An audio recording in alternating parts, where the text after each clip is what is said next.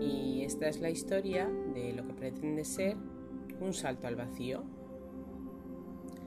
Pues un año después vuelvo a estar a las puertas de agosto y lo pienso y me cuesta asimilar todo lo que ha pasado este último año. He estado reescuchándome, oyéndome a mí misma en mis grabaciones, en todo lo que grabé hace un año y casi me cuesta reconocerme en mi propia voz, aunque eso me pasa siempre, así que bueno, tampoco estaba normal. Pero la verdad es que me escucho casi inocente, incapaz de intuir ni siquiera todo lo que se nos estaba viniendo ya por aquel entonces encima. Si lo pienso, no sé cómo hemos sobrevivido a este año. A veces creo que aún seguimos haciendo eso, sobrevivir. Y me da la sensación de que en algún momento nos saltará todo a la cara tampoco quiero vivir con el miedo de pensar que eso pasará en cualquier momento, así que prefiero centrarme en lo que sí, que sé, que necesito hacer para que nos sintamos mejor. Y una de las cosas que necesitamos es estar tranquilos, sin hacer maletas y sin pensar dónde estaremos el próximo fin de semana. En lo que llevamos de año he estado en mi casa con mi familia dos fines de semana se dice pronto, pero eso nos ha pasado factura. Y no estaba afuera porque estuviera disfrutando, ganando dinero o viviendo experiencias gratificantes. Estaba en Madrid o en Jaén, acompañando en la enfermedad, en el hospital, o cuando nos ha tocado, que nos ha tocado más veces de la que ninguno hubiéramos querido, en el tanatorio. Así que, como entenderéis, necesito estar en casa, y cuando digo en casa me refiero a la casa emocional que es mi familia. Y a eso voy a dedicar a gusto, a estar en casa, con ellos. Voy a estar dedicada a todo lo que no he podido dedicarme estos meses, que es a que estamos bien.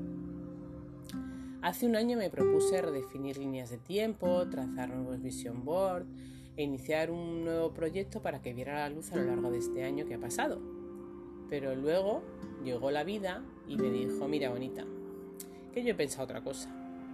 Y me llevó por donde ella quiso, trazando su propia línea del tiempo, su visión por particular y poniéndome delante de mí el proyecto que tenía que hacer sí o sí. Así que este año he decidido que tampoco voy a planear mucho.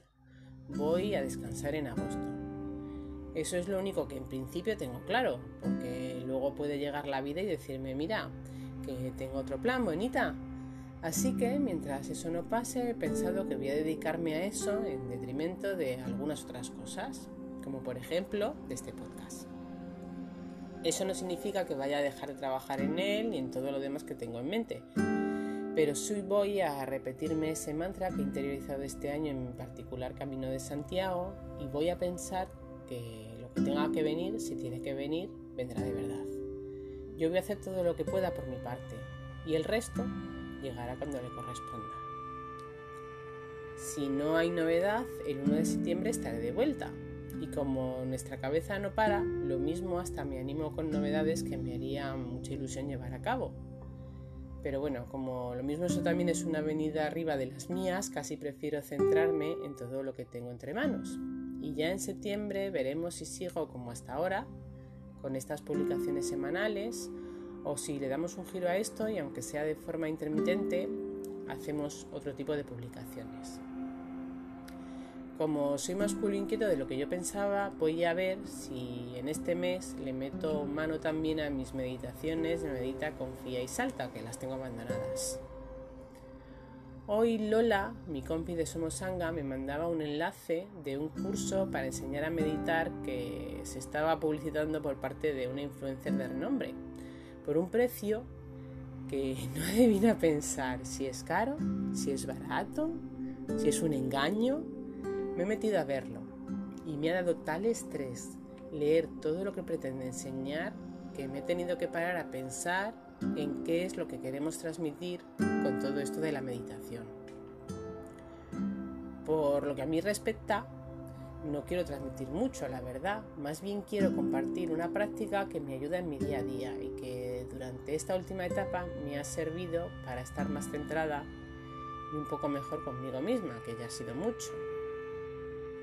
La experiencia que supone para mí Somos Sangha, incluso a día de hoy, es tan positiva que no sé yo si sería mejor por monetizarla. Aunque oye, lo mismo un día nos da por liarnos la manta a la cabeza y sacar un curso de esos con todo lo que tenemos grabado para monetizarlo.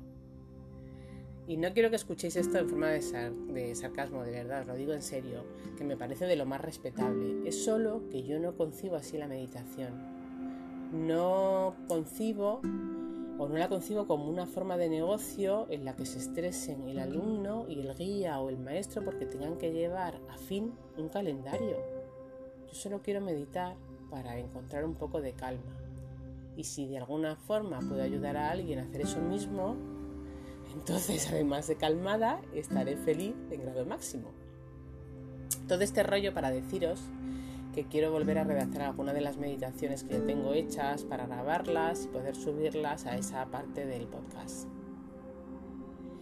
Y en ese descanso también seguiré avanzando en la medida de lo posible en todo lo demás.